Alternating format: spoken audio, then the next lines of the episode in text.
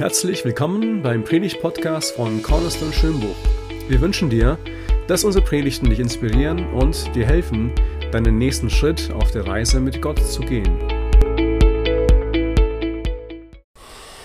Ich schaue gerne Superheldenfilme mit meinem Sohn an und äh, ich liebe es, wenn diese Superhelden einfach nicht kaputt gehen, nicht zerstörbar sind. Und ich habe mit Colin letzte äh, Woche den Film Aquaman angeschaut und wir lieben ja beide Wasser und äh, in diesem Fall ist der Superheld im Wasser unterwegs und äh, ist nicht zu bezwingen, er ist einfach super.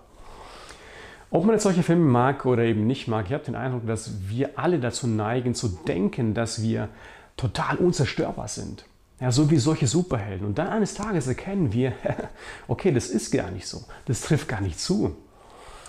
Ja, sobald jemand stirbt, egal wie, fängt fast jeder an und äh, etwas zu haben, was ich eine Wohlfühltheologie nenne. Ja, man hört dann solche Sätze wie zum Beispiel, oh, zum Glück leidet sie nicht mehr. Oder er ist bestimmt an einen besseren Ort gegangen. Oder jetzt ist er ein Engel geworden und er ist im Himmel. Ja, solche Sätze hört man dann ähm, ab und zu mal. Oder zum Beispiel, jetzt ist meine Oma an einem besseren Ort und von dort schaut sie auf mich herab. Ja, vielleicht schon mal gehört, vielleicht selbst schon mal gesagt.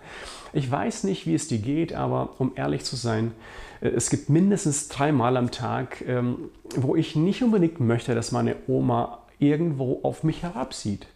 okay? Aber was für mich wirklich interessant ist, ist, dass man in der heutigen Welt den ganzen Tag ja, über geistliche Dinge reden kann. Man kann wirklich äh, diskutieren und man wird nicht kontrovers anecken. Ja, du kannst über eine höhere Macht reden, du kannst über ein höheres Wesen reden, du kannst über Gott reden, du kannst über Spiritualität sprechen und das ist überhaupt nicht umstritten. Wann wird es in unserer heutigen Zeit, in unserer heutigen Welt wirklich kontrovers in Diskussionen?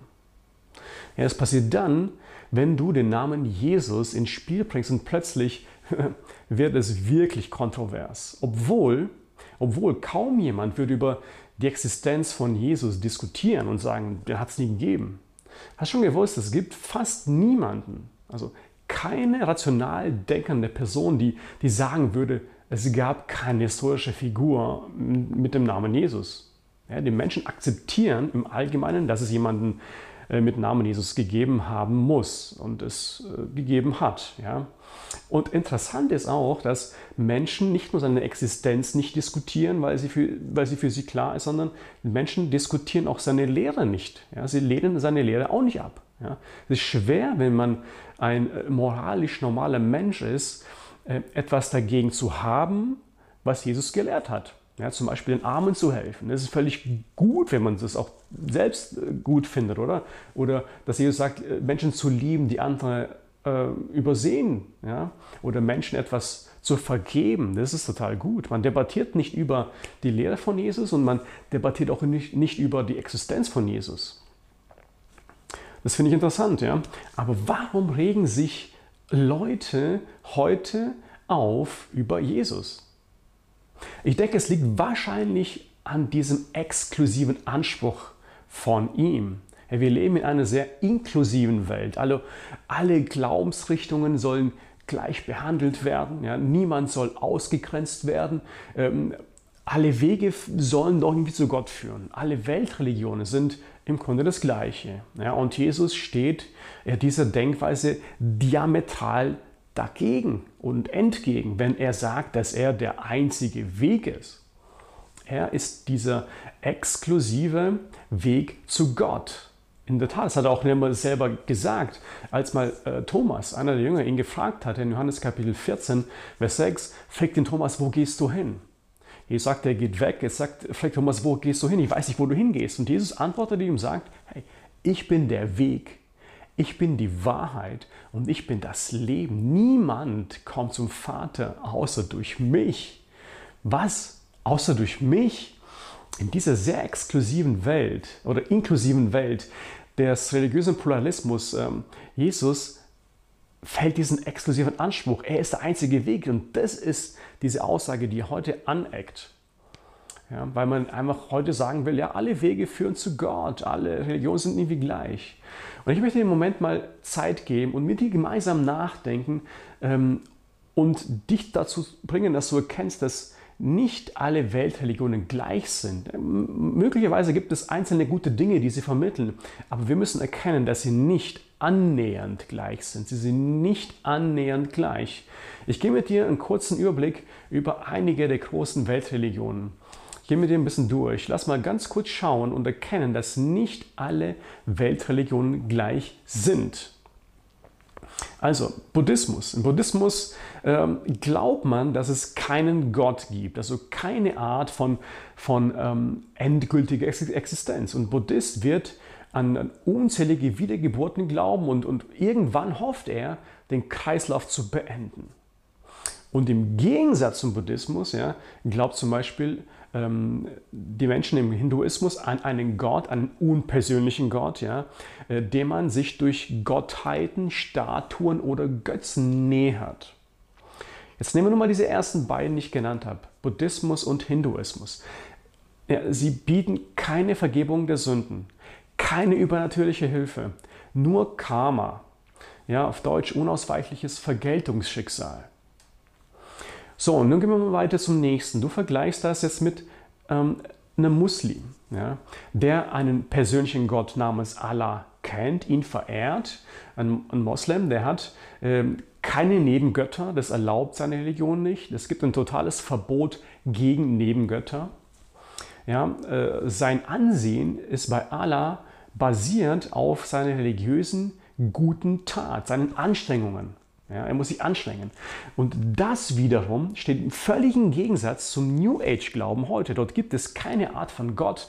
Dein Ziel ist es, eins mit dem Kosmos, mit dem Universum zu werden. Und vergleicht das, was ich eben sagte, jetzt mit jemandem, der ein Jesus-Nachfolger ist, ja, der an einen persönlichen Gott glaubt, der äh, seine Menschen so sehr liebt, dass er ja, ihn in der Person von Jesus näher gekommen ist, ihnen begegnet ist, der ohne Sünde lebte, der für die Sünden von jedem Menschen an, an, ans Kreuz ging, der gestorben ist, der auferstanden ist und der Menschen mit Gott in Ordnung bringen will. Das ist alles nicht äh, durch religiöse Leistung, durch, durch, durch Taten, sondern allein durch den Glauben an äh, Gott, an den Sohn Jesus. Also allein dieser kurze Auszug der zeigt, dass es absolute Gewissheit darüber gibt, dass diese genannten Religionen nicht das Gleiche sind. Und deswegen möchte ich dich jetzt bitten, mit mir über Jesus nachzudenken. Ja, ich möchte dich bitten, dass du ähm, heute Morgen, an diesem besonderen Tag an Ostern, über Jesus mit mir nachdenkst. Egal was dein Hintergrund ist, denk jetzt mit mir bitte über Jesus nach. Lass mich ganz klar sagen, dass es ich nicht bitte, dass du über unsere Gemeinde nachdenkst, über Cornerstone. Ich bitte dich auch nicht über andere Christen nachzudenken, denn ja, du weißt, es gibt einige unter den Christen, die sind ganz schön äh, verrückt, die sind irgendwie anders als du. Deswegen auch nicht über andere Christen nachdenken. Ich bitte dich auch nicht einmal, mich äh, in Betracht zu ziehen, denn ähm, so gern ich es möchte. Ja, ich bin tragischerweise nicht ein gutes Vorbild. Ja. In vielen Bereichen bin ich einfach nicht perfekt. Deswegen bitte ich dich einfach darum, jetzt in den nächsten Minuten mit mir auf eine Reise zu gehen, um Jesus zu betrachten, was er behauptet, getan zu haben und was geschrieben steht, was er getan hat. Und deswegen betrachten wir Jesus drei Aspekte seines Lebens heute Morgen. Und den ersten, den du dir notieren solltest, den ersten Aspekt ist der Dienst von Jesus. Betrachten wir einmal einfach den Dienst, den er getan hat, für wen er kam und wie er Menschen behandelt hat. Betrachte und beachte nun den Dienst von Jesus. Äh, aus Markus Kapitel 2 lese ich dir einfach mal ähm, äh, zwei Verse vor, aus äh, dem zweiten Kapitel, Vers 16 und Vers 17. Es gibt was sehr Wesentliches, warum Jesus kam. Als die Schriftgelehrten, die Pharisäer sahen, dass Jesus mit den Sündern und Zöllnern aß, dass Jesus mit denen von der Religion verworfenen, mit den Sündern, einfach dort herumhing, fragten sie seine Jünger, warum ist er mit den Zöllnern, mit den Sündern? Mit anderen Worten, jemand, der religiös ist, sollte nicht mit dieser Art von Menschen einfach zusammen sein. Der sollte nicht mit denen essen und Gemeinschaft haben. Und all das hörte Jesus, ja, und dann sagte er zu ihnen, es sind nicht die Gesunden, die einen Arzt brauchen. Wer braucht einen Arzt? Ja, das sind die kranken Menschen. Jesus sagt, ich bin nicht gekommen, um die Gerechten zu rufen. Ja, wen ruft Jesus? Er ruft Sünder. Und ich liebe diese Aussage. Ich liebe diese Aussage, weil ich mich da wiederfinde. Genau in diesen äh, Aussagen, ich bin nicht für die Gesunden gekommen, ich bin für die Kranken gekommen. Ich liebe es. Jesus ist nicht für die gekommen, die alles haben, die einfach perfekt sind. Sehen Jesus, er ist gekommen für die Menschen, die eben nicht perfekt sind. Er ist für die gekommen, die Hilfe brauchen. Er ist für die gekommen, die Gnade brauchen. Er ist für die gekommen, die Barmherzigkeit brauchen. Er kam tatsächlich für diejenigen, die von der Religion damals abgelehnt wurden. Ja, als alle sagten, wir sind zu gut für die, sie sind nicht gut genug für uns. Ja ähm, die sind nicht rechtschaffen genug, die sind nicht heilig genug, die sind einfach zu schlecht. Dann hat Jesus gesagt, hey, genau für die bin ich gekommen. Genau für diese Menschen. Jesus hat die geliebt, äh, als alle anderen sie verachtet haben. Er hat die willkommen geheißen, die von Menschen abgewiesen worden sind, die abgestempelt worden sind als für nicht gut genug. Jesus ist nicht für diejenigen gekommen, die perfekt sind, wenn du also perfekt bist, ja, dann leuchtest du wahrscheinlich weiter mit deinem Heiligenschein und sitzt da und ähm, tust so, als ob du alles im Griff hast und erkennst dann, ähm, naja, Jesus kann für Menschen wie mich zum Beispiel, nicht wie dich, ja, weil du es ja nicht nötig hast. Aber ich glaube, wenn du ehrlich bist, musst du ein bisschen mitgehen und mal mitdenken. Das ist wirklich so. Er ist nicht nur für Sünder gekommen, ja, auch auf jeden Fall, sondern sein Dienst, der wurde gesehen. Und was wurde gesehen? Es wurden Wunder gesehen. Was hat Jesus getan? Er hat gewaltige Wunder getan. Durch die Kraft Gottes öffnete er Menschen zum Beispiel die Augen wieder, die blind waren. Er halte Tauben die Ohren, dass sie wieder hören konnten. Er, er brachte die Stummen wieder zum Sprechen und zum, zum Reden, zum Lachen. Jesus vermehrte aus ein paar Broten und ein paar Fischen, vermehrte er ähm, das Essen und er, und er sättigte dadurch Tausende und Abertausende Menschen. Er gab ihnen dadurch Nahrung. Jesus trieb Dämonen aus, Menschen aus, ja. Und Jesus, er ließ sogar Tote auferstehen. Was seine Kritiker haben nicht über die Gültigkeit seiner Wunder debattiert, haben die in Frage gestellt. Sie wollten einfach, dass er damit aufhört. Niemand sagte zu der Zeit damals, in der Jesus damals gelebt hat, dass er nicht wirklich die Toten aufweckt hat. Nein, sie haben das gesehen. Sie haben das gesehen, sie wollten aber, dass es aufhört. Deswegen betrachte und beachte bitte das Wirken von Jesus, seinen Dienst. Und das Verrückte ist, dass viele von euch ja, ein direktes Ergebnis davon sind.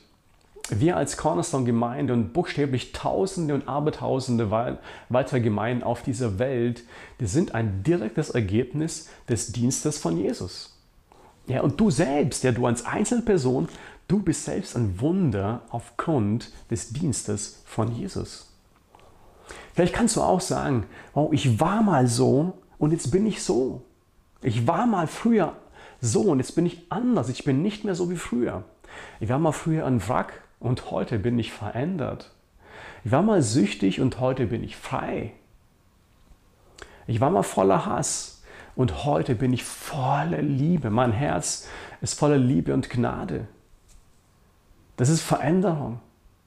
Ja, du bist anders durch das perfekte Werk von Jesus Christus geworden. Du bist verändert worden. Deswegen beachte und betrachte das Wirken und den Dienst von Jesus. Ich erzähle mal kurz von mir. Ich kann mich noch sehr genau daran erinnern, als ich erkannt habe, das war damals mit 16 Jahren, ähm, dass ich ein Doppelleben gespielt habe. Ich habe manchen anderen Christen ähm, nach außen hin vorgemacht, dass alles in Ordnung ist und dass ich dazugehöre, aber innerlich war ich total unsicher. Ich habe ich habe irgendwie gefühlt und gemerkt, ich, ich gehöre vielleicht gar nicht dazu, ich gehöre gar nicht vielleicht in Gottes Familie rein. Und da habe ich ähm, so eine Maske getragen und ich habe es verabscheut, diese Maske zu tragen. Ich wollte nicht so sein, ich wollte echt sein, ich wollte so zeigen den Menschen, wie ich wirklich bin, dass ich Zweifel habe und dass ich tatsächlich verletzlich bin, dass in meinem Innersten, meiner Seele halt Verletzungen da sind. Im Grunde genommen habe ich diesen Hilferuf dann an Jesus selbst gerichtet. Ich habe ihn gebeten, mir meine Maske abzunehmen und, und und zu sagen, Herr, ich, ich möchte, dass du mein Herz anfängst, mein Herz zu verändern, dass du in mein Herz reinkommst. Ich kann mich an den Abend sehr gut erinnern, ähm, wo ich die Liebe von Jesus gemerkt und gespürt habe und als ob mich damals durchflutet hat mit seiner Liebe. Das war ein Wendepunkt in meinem Leben. Seine Liebe hat mein Herz durchflutet. Ich konnte nur auf meine Knie gehen und ihm sagen, hier bin ich. Jesus, du bist jetzt mein Retter, komm in mein Leben, ich möchte dir eine Chance geben und ich weiß, dass du mir eine Chance gibst. Weißt du, nur wer umdenkt, bekommt eine neue Chance geschenkt. Ich stehe heute vor euch nicht als eine Person, die irgendwann mal entschieden hat, Gott ein bisschen anders, besser, vielleicht anders zu folgen. Nein, ich bin heute ein Mensch, der eine neue Schöpfung in Christus Jesus ist. Das Alte ist vergangen, das Neue ist gekommen. Ich bin durch die Kraft und durch die Gegenwart Gottes verwandelt worden. Von innen bin ich verwandelt worden. Mein Herz wurde neu gemacht und ich bin nicht mehr der, der ich einmal war. Betrachte und beachte den Dienst von Jesus. Das war mein erster Aspekt heute Morgen. Und wenn du es weiter notieren möchtest, was der zweite Aspekt ist, ein zweiter Aspekt, den ich dir heute Morgen gebe, ist der Aspekt, den wir heute feiern, und das ist Ostern. Betrachte und beachte die Auferstehung von Jesus. Die Auferstehung von Jesus. Das Thema heute Morgen, der Predigt heißt, er lebt. Ja, warum ist diese Auferstehung überhaupt wichtig? Zunächst einmal, Jesus wurde auf wundersame Weise gezeugt. Und zwar nicht durch einen Menschen, durch einen Mann. Ja, und dann wurde er auch noch von einer Jungfrau geboren. Ja, er hat nicht diese Sündennatur eines irdischen Vaters geerbt, ja, ähm, sondern er war völlig ohne Sünde. Jesus lebte das perfekte Leben für uns und am Kreuz wurde er für uns buchstäblich zur Sünde gemacht. Das sagt das Neue Testament. Und er litt entsetzliche Schmerzen. Das haben wir an Karfreitag nochmal so Revue passieren lassen. Und während die Schöpfung den Schöpfer verhöhnte, als sie ihn anspuckte, beschimpfte und bis ja, zur Unkenntlichkeit schlugen, schaute Jesus am Kreuz zum Himmel auf und er rief, Vater, vergib ihnen diesen Menschen, denn sie wissen nicht, was sie tun. Du, was für eine Art von Gnade war das denn bitte? Was für eine Art von Liebe hat Jesus am Kreuz für dich und für mich gezeigt? Liebe durch Taten. Wow. Und dann ruft Jesus diesen Siegeschrei aus, als er dort am Kreuz hing, es ist vollbracht. Und dann gab er den Geist, seinen Geist in die Hände des Vaters. Und er atmete den letzten Atemzug seines Lebens aus. In dem Moment, als er das tat, wurde es auf der Erde dunkel. Es gab eine Sonnenfinsternis. Die Erde bebte. Und der römische Hauptmann, der kein Anhänger von Jesus war, aber seine Liebe sah, sein Herz sah, seine Barmherzigkeit sah, er sagte, ich habe vorher nicht geglaubt. Ah, aber dieser Mann, den ich hier sehe, das war kein gewöhnlicher Mann. Dieser Mann war Gottes Sohn und dann glaubt er. Weißt du, genau wie Jesus mal vorausgesagt hatte, ich werde mein Leben geben und drei Tage später werde ich wieder auferstehen, ich werde wieder zum Leben erweckt werden. Genau das passiert an Ostern. Drei Tage später, nach diesem äh, schrecklichen Tod am Kreuz, gingen Frauen zum Grab von Jesus, in dem er begraben worden war. Der Stein war weggerollt, er war nicht mehr da und Petrus, der dann später auch dazu kam, der Jünger, der gerade noch ein paar Tage davor Jesus verleugnet hatte, war völlig verwandelt nach dieser Auferstehung, weil das Grab leer war und predigte seelsorgerlich später ja, über die Auferstehung in Apostel 3, Vers 15, ähm, sagt er dann folgendes den religiösen Führern, hat er folgendes gesagt, ich, ihr, ihr habt den Urheber des Lebens getötet, aber Gott hat ihn von den Toten auferweckt. Ihr habt den Urheber des Lebens getötet, er das Leben gemacht hat. Weißt du, er ist nicht mehr tot, er ist auferstanden. Den Urheber des Lebens hat die getötet, aber Gott hat ihn aus den Toten wieder auferweckt. Und dann sagt er, und das ist der Schlüssel in diesem Vers, er sagt, wir sind Zeugen davon, wir haben das gesehen, wir haben mit eigenen Augen gesehen, dass er wieder, wieder lebt, okay? Und das ist der Grund, warum diese Männer bereit waren, ihr Leben für Jesus zu geben, weil sie die Kraft der Auferstehung gesehen haben. Die Auferstehung, es hängt alles von der Auferstehung ab. alles. Und heute versuchen komischerweise manche Leute zu sagen, naja, das war gar nicht so. Ja. Auferstehung gab es nicht, sondern die römischen Soldaten haben den Körper gestohlen. Weißt du was? Vergiss es. Die römischen Soldaten hätten nichts lieber getan, als einen toten Körper vorzuzeigen, dass sie die Sieger sind. Und manche Leute sagen tatsächlich auch immer noch, die Jünger haben den Leichnam von Jesus gestohlen. Ja, na klar, na sicher, diese unbewaffneten Männer überwältigen die ausgebildeten, bewaffneten römischen Soldaten.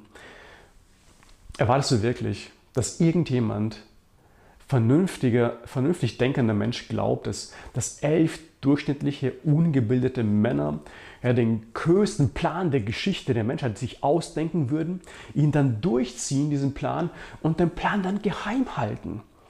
Und das alles mit einem enormen persönlichen Schaden ähm, für sich selbst noch irgendwie. Äh, und dann die Welt anzulügen und zu sagen, Jesus ist auferstanden, dabei haben sie ihn aber selbst gestohlen. Weißt du, das ist nicht die Idee von, Jüngern, von den Jüngern gewesen. Das war nicht das Werk der Jünger. Zehn der elf verbleibenden Jünger. Wieso zehn? Also elf. Äh, Judas war ja der, der sich das Leben genommen hatte, deswegen blieben elf übrig und zehn von diesen Elfen starben den Tod eines Märtyrers. Ja? Warum haben sie diesen Tod in Kauf genommen? Warum waren sie bereit zu sterben? Wer würde für eine Lüge sterben? Sie starben, weil sie es sahen. Das Einzige, der Einzige, der im Leben danach blieb, war Johannes, der dann auf die Insel Patmos verbannt wurde und im hohen Alter selbst alleine dann starb.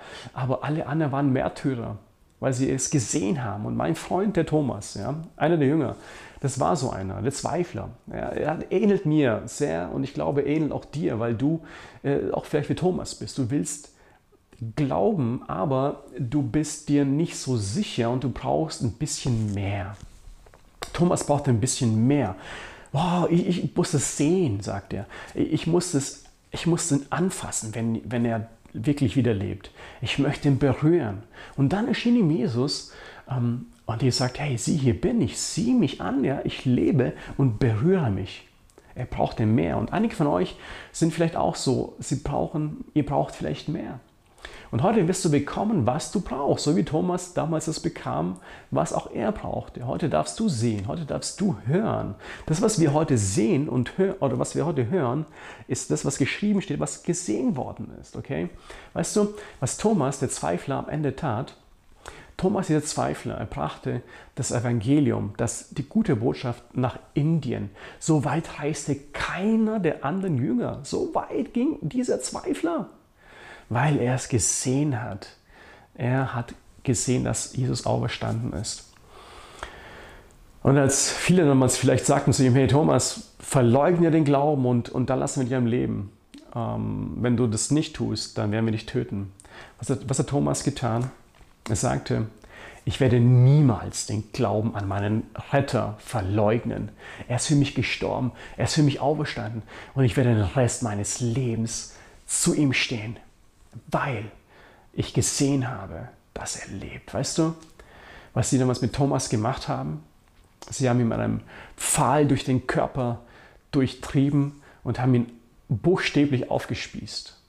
Und warum? Weil er ein Augenzeuge war, dass das Grab leer war, dass Christus von den Toten auferstanden ist. Jesus Christus war auferstanden. Ja, die, ersten, die erste Gemeinde in Jerusalem, die wurde geboren.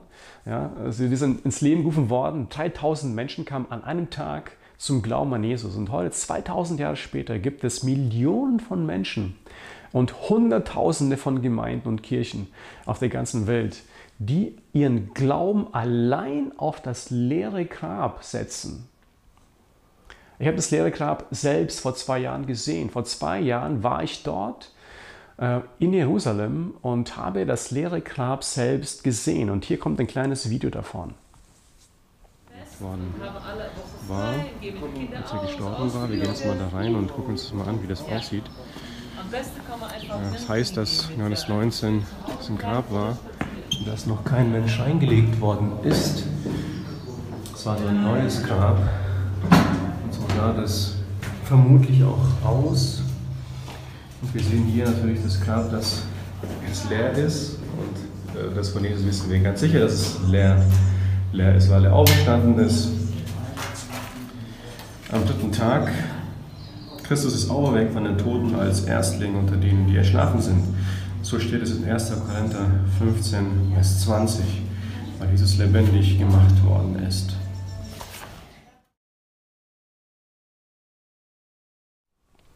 Ja, er ist nicht dort. Er ist von den Toten auferstanden. Betrachte und beachte Jesus.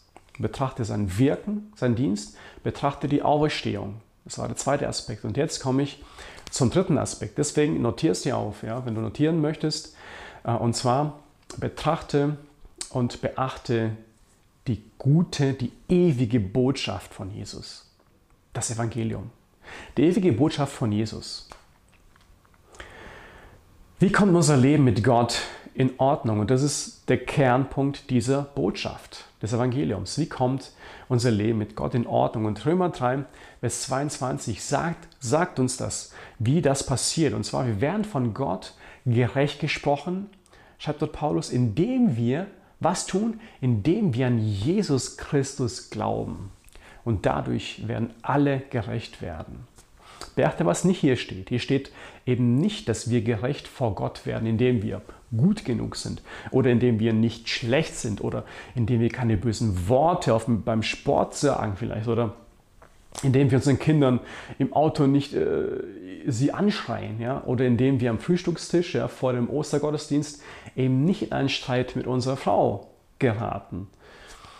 Okay, ich sage das deswegen, weil es wahrscheinlich äh, bei jedem von uns oft passiert, was ich ihm sagte, ja, was es einfach oft vorkommt. Das steht nicht da. Ja, wir werden von Gott gerecht gesprochen, indem wir unseren Glauben, unser Glauben auf Jesus Christus setzen, indem wir unser Vertrauen auf ihn setzen. Und hier ist es, was Paulus sagt, wir werden von Gott gerecht gesprochen, indem wir unser Vertrauen auf Jesus Christus setzen. Es ist eine sehr exklusive ähm, Botschaft, aber es ist eine Botschaft voller Leben und das gilt für jeden, der glaubt. Ganz gleich, wer wir sind. Ganz gleich äh, auch für was du bis jetzt geglaubt hast. Es spielt keine Rolle, wer du bist. Es spielt keine Rolle, was du getan hast. Es spielt keine Rolle, wie deine Vergangenheit ausgesehen hat. Es spielt keine Rolle, wie, wie schlecht du gewesen bist. Es spielt keine Rolle, wow, wie sehr du dich angestrengt hast. Es spielt keine Rolle, wie sehr dein Leben verkorkst ist im Moment. Es spielt absolut keine Rolle, wie viele Menschen du selbst verletzt hast. Es spielt keine Rolle, wie oft du gesündigt hast. Du bist nicht mit Gott im Reinen, weil du gut genug bist. Du bist mit Gott im Reinen, weil Jesus perfekt war und die Strafe auf sich selbst genommen hat und den Preis für deine und für meine Sünden wirklich vollkommen bezahlt hat. Ich möchte in diesem, an diesem Punkt hier, an dieser Stelle halt den Unterschied zwischen Religion und Evangelium, dieser ewigen Botschaft von Jesus mal erklären. Es ist absolut entscheidend, das zu verstehen, was ich jetzt sage. Es gibt Riesenunterschiede. Also Jesus ist nicht gekommen, um eine Religion zu gründen, Jesus kam, um ewiges Leben anzubieten. Jesus kam nicht, um eine Religion zu gründen, er kam, um die Liebe Gottes zu zeigen, zu leben. Verstehst du das? Das ist ein Unterschied, wie Tag und wie Nacht. In der Religion geht es darum, wie du performst, ja, wie du dich verhältst, wie deine Leistung ist, wie du dich anstrengst. Beim Evangelium geht es nicht um deine Performance, sondern es geht um die Performance von Jesus, was er getan hat, was er geleistet hat. Religion sagt, ähm, wenn du hart genug arbeitest, wird Gott dich vielleicht lieben. Evangelium sagt, weil Gott mich liebt, will ich ihm gehorchen. In der Religion geht es darum, dass du tust und dass du tun musst.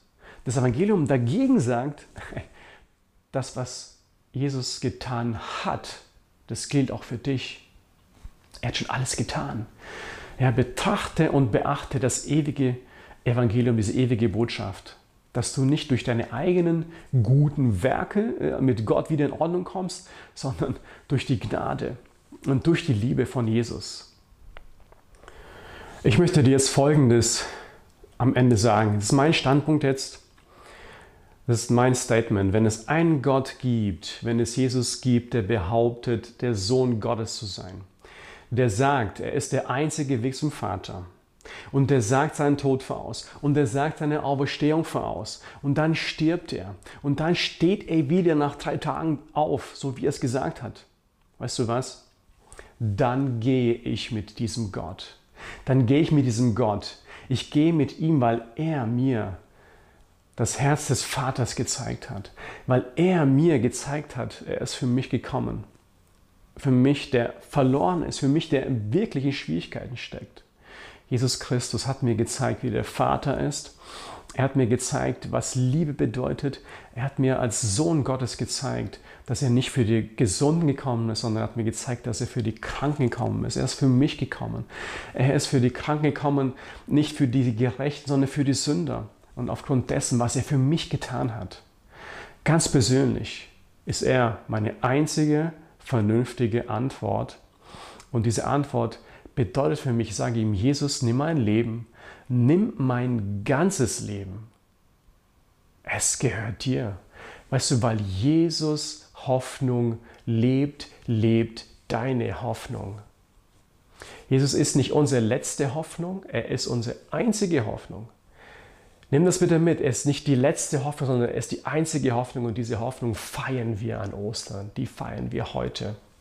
Wenn du schon mal oder wenn du schon seit längerer Zeit ein Nachfolger Jesu bist, dann dann betrachte Jesus und beachte seinen Dienst, sein Wirken auch in deinem Leben. Überleg mal, was hat er getan? Und dann betrachte und beachte seine Auferstehung. Denn durch seine Auferstehung, diese Auferstehung gibt die Hoffnung, deinen Retter einmal persönlich wiederzusehen. Wow!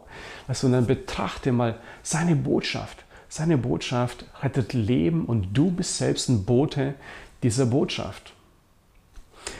Mag auch sein, dass äh, dieses Ostern nicht dein erstes Ostern ist, ja? denn für dich ähm, ist zwar Jesus in deinem Kopf, er ist exist er existiert, aber er war noch nie in deinem Herzen.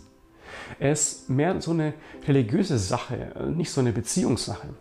Wenn du dich jetzt angesprochen fühlst und wenn es bei dir so ist, wirst du Jesus 20 Zentimeter von deinem Kopf jetzt in dein Herz einziehen lassen und du wirst nie wieder dasselbe sein. Und ich frage dich, möchtest du dieses Wunder persönlich erleben? Möchtest du, dass, dass du Jesus mal jetzt erklärst und sagst, okay, Jesus, also ich habe verstanden, du möchtest nicht nur erklärt werden und, und äh, du möchtest erlebt werden. Ich habe verstanden, dass ich mit dir in Beziehung kommen muss. Und weißt du, ein Wunsch ändert noch gar nichts, aber eine Entscheidung ändert alles. Und deswegen fordere ich dich auf, heute ähm, Morgen dich zu entscheiden, an diesem Ostersonntag die Entscheidung zu treffen. Also ich bin in diesen Ostersonntag reingekommen als, als eine Person und ich gehe als eine andere Person wieder aus diesem Tag raus. Nicht als eine bessere Version von mir, sondern als eine völlig neue Version. Ein neuer Mensch in Christus. Weißt du, das Alte ist vergangen, es ist ein neues Leben geworden. Ja, du fühlst dich vielleicht schuldig, weil es in deinem Leben einiges angehäuft hat. Und wenn du aber Jesus Christus deine Sünden bekennst, dann vergibt er dir deine Sünden. Er reinigt dich von deiner Ungerechtigkeit. Du wirst völlig neu. Weißt du, nicht weil du gut bist, sondern weil das perfekte Werk von Jesus das möglich macht. Und deswegen bete mit mir dieses Gebet, wenn es jetzt genau bei dir dran ist. Und bete jetzt zum Vater und zum, äh, zu seinem Sohn, zu, zu Jesus Christus. Bitte, Herr, nimm jetzt mein Leben. Ich bete jetzt zu dir, dem Schöpfer meines Lebens. Ich bete zu dir, der du auf diese Erde gekommen bist. Und ich bitte dich, von Herzen bitte ich dich, dass du mein Leben jetzt in deine Hand nimmst. Ich möchte, dass du mein Leben einziehst. Ich möchte, dass du mir deinen Heiligen Geist gibst, der mich neu macht, sodass ich dir dienen kann und mein ganzes Leben dir geben kann. Ich danke dir, dass du meine meine, meine Vergangenheit kennst, dass du meine Sünden kennst, meine Verfehlungen, meine Schuld kennst. Und ich danke dir, Jesus Christus, dass du mir vergeben willst. Und in diesem Moment möchte ich dir sagen, nimm diese Last von mir weg und ich danke dir, dass du sie getragen hast am Kreuz. Ich danke dir für das neue Leben, das du mir gibst. Vielen Dank, dass du mein Herr werden möchtest. Ich danke dir dafür. Amen.